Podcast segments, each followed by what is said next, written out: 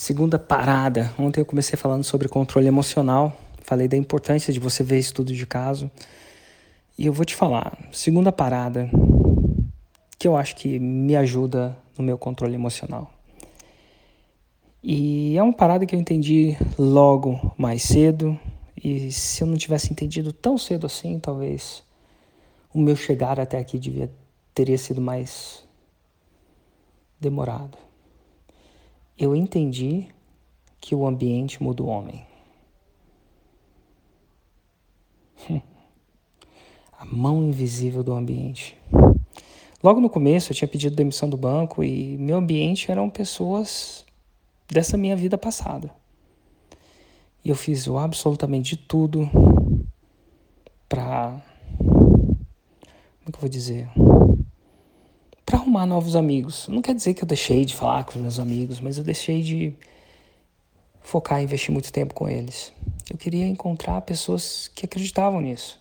E na época eu fui em eventos ao vivo. Enfim, não tinha tanto grupo de WhatsApp, não tinha nem comunidade. E lá no evento ao vivo eu fiz o possível para ir no evento ao vivo, então tem muito conteúdo, mas para me relacionar com essas pessoas. Trocar e-mail, trocar telefone, e desse evento ao vivo foi a semente das minhas novas amizades, dessa nova geração de amizades que eu tive. E foram essas novas amizades que me. Era engraçado que eram pessoas que também, algumas já tinham feito seis em sete, outras nem tanto. A maioria nem tanto. Mas eram pessoas que, como eu, estavam lutando. E é engraçado que se eu encontrasse uma amizade que reclamava demais, tem sempre uma galera. É, tem sempre alguém que tem um pouco mais de anda com aquela nuvenzinha na cabeça, né? Chovendo, ó dia, ó vida, ó azar, meu Deus, tudo. Parece que ela vê tudo. Tudo é mais pessimista, nada de errado. Tem gente que é otimista demais, mas essa galera que era mais pessimista ia cortando. Não é que ia cortando, não, Belém, Belém, nunca mais tô de bem. Não, eu, eu evitava de sair. Eu procurava sair com as outras. Aquelas que mesmo, ah, sei lá, mesmo tem a piada, não sei se já viu essa, não sei se é piada ou história do otimista, né? Tinha um homem nasceu, um homem teve dois filhos, né?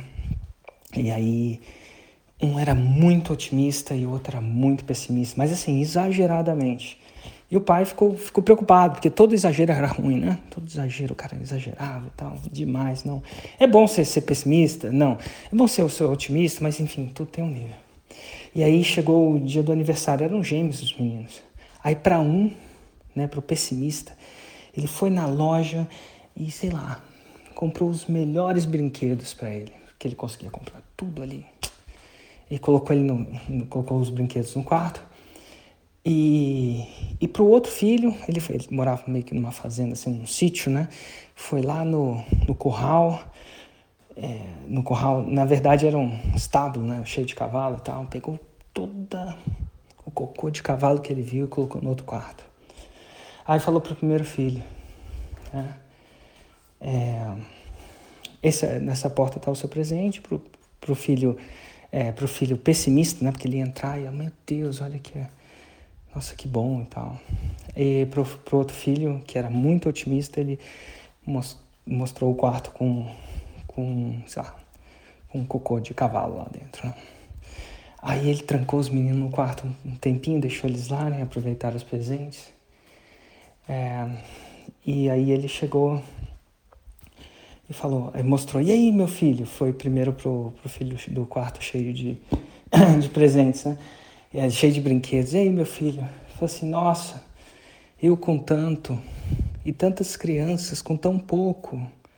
Né? Tipo, ele tão pessimista quando ele ganhou aquilo, ele só viu o lado ruim, né? das pessoas que não tinham. Ele, ai meu Deus, não resolveu.